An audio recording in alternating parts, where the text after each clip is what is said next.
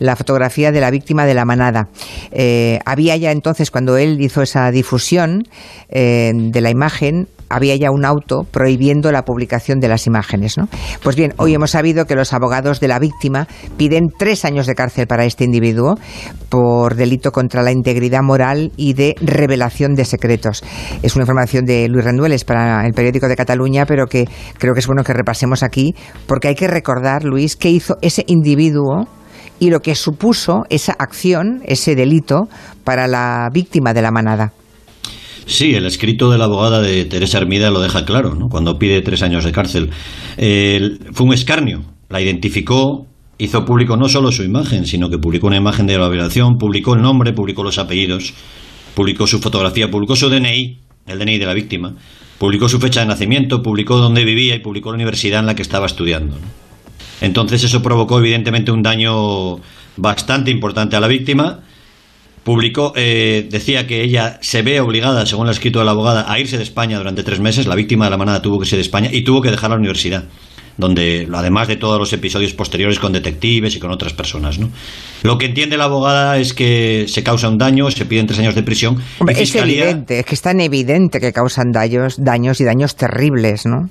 Y Fiscalía pide dos años y medio de cárcel, es decir, más o menos están... La parte de Eric, de este hombre de 40 años de Barcelona, no antiguo militar, que ya había tenido algún encontronazo con la justicia eh, y que se conectó para difundir esa, esas imágenes, esos datos privados, con el wifi de una vecina, lo que dice su abogado es que él hizo un cortapega, que eso ya, estaba en internet y que él lo que hizo fue simplemente algo que puede ser reprobable moralmente, pero que no es delito. Bueno, pues, eh, hombre, moralmente por descontado que es reprobable y espero francamente que también sea un delito. O sea que de ese individuo de Eric CGT, eh, ¿qué sabemos? Decías que tiene 40 años, que es de Barcelona, que usó la wifi de su vecina. Menuda pieza este individuo también, ¿eh? Sí, sí. Vivía con su padre en aquel momento.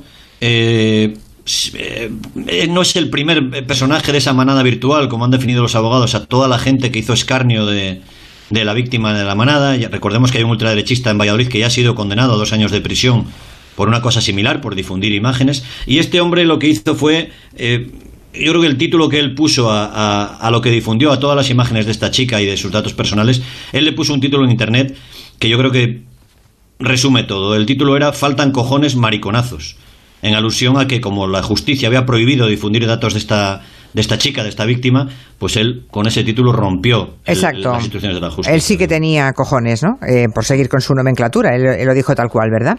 Pues espero que le caigan años de cárcel. Em, tres pide la defensa, eh, perdón, la acusación, ¿no? Eh, los abogados de la víctima de la manada y dos y medio pide la fiscalía. Pero claro, a todo esto, los retrasos en la justicia, si ya eran clamorosos, después del coronavirus, no sé lo que va a ser. Sí, porque este, este post, estos mensajes en Internet, por redes sociales, se, los colgó este hombre, Eric, que lo ha reconocido así, el 2 de mayo de 2018.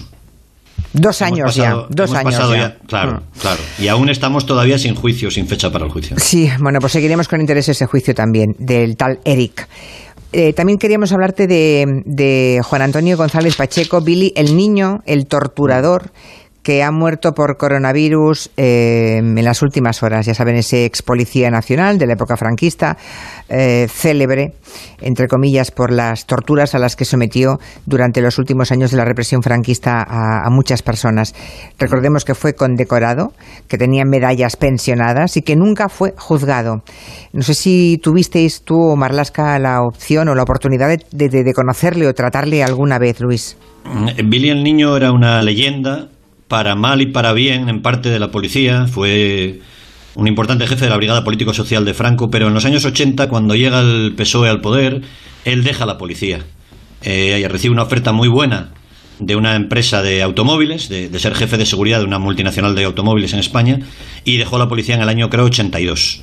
Así que no, no, no le conocimos en persona. Forma parte de lo peor de algunas prácticas policiales, evidentemente, pero todos los intentos por quitarle esas medallas, eh, Julia, eh, fueron inútiles, incluido el último, el del ministro Marlasca, porque tres de esas cuatro medallas se dieron en democracia. Incluso el Tribunal Supremo en los años 90 avaló una de esas medallas, con lo cual el Ministerio del Interior lo que estaba haciendo era intentar buscar la manera de, quitarle esas medallas, pero ha llegado antes el coronavirus. Pues sí, lo que ocurre es que, mm, claro, no, no sé en qué año se le dieron esas medallas en democracia, pero Pues a principio de los años. 77, Bueno, en el 77, vale, sí. 80, 82. Vale. Pues está todo dicho. En el 77, con el franquismo todavía palpitando en todos los poros de la piel de la administración, era casi imposible. Estaba justo empezando la transición, ¿no? Estaba en el momento álgido de la transición. En el 80, mmm, casi podemos decir más de lo mismo, en el 82 es cuando eh, llega Felipe González al poder, el 28 de octubre. No sé si fue antes o después, o sé si fue en la No. época de Felipe González o anterior. Antes, antes. Él sale de la policía en el 82, casi Ya. coincidiendo con la llegada del. Lo siento, del pero no. Lo de la democracia, sí, vale, sí. Eh, aceptamos democracia eh, a partir de ese momento, en que hay el referéndum de la Constitución, pero todavía el franquismo sociológico, si aún con los años que han pasado, en algunos lugares sigue latiendo, imagínense en el 77, 80 y 82. Sí, es indiscutible, jefa, pero Billy el Niño se benefició de la ley de amnistía. Eso sería un tema de otro, de un gabinete Sí, para vosotros, ¿no? efectivamente. Igual que muchos etarras, él en el 77, la ley de amnistía le, le- le dejó libre de todas las acusaciones antiguas. Hay personas como Cristina Almeida que ya le estaban denunciando con Franco vivo, ¿eh? Sí, sí. Y hubo ley de amnistía, efectivamente. Eh, así empezó la transición. Muy bien, pues muchas gracias, Luis. Nada. Hasta el martes, supongo. Adiós. Hasta luego. Adiós, adiós. Llegando ya a las noticias y a continuación ya vamos con la persona física, con Raquel Martos y el repaso de la actualidad de la jornada.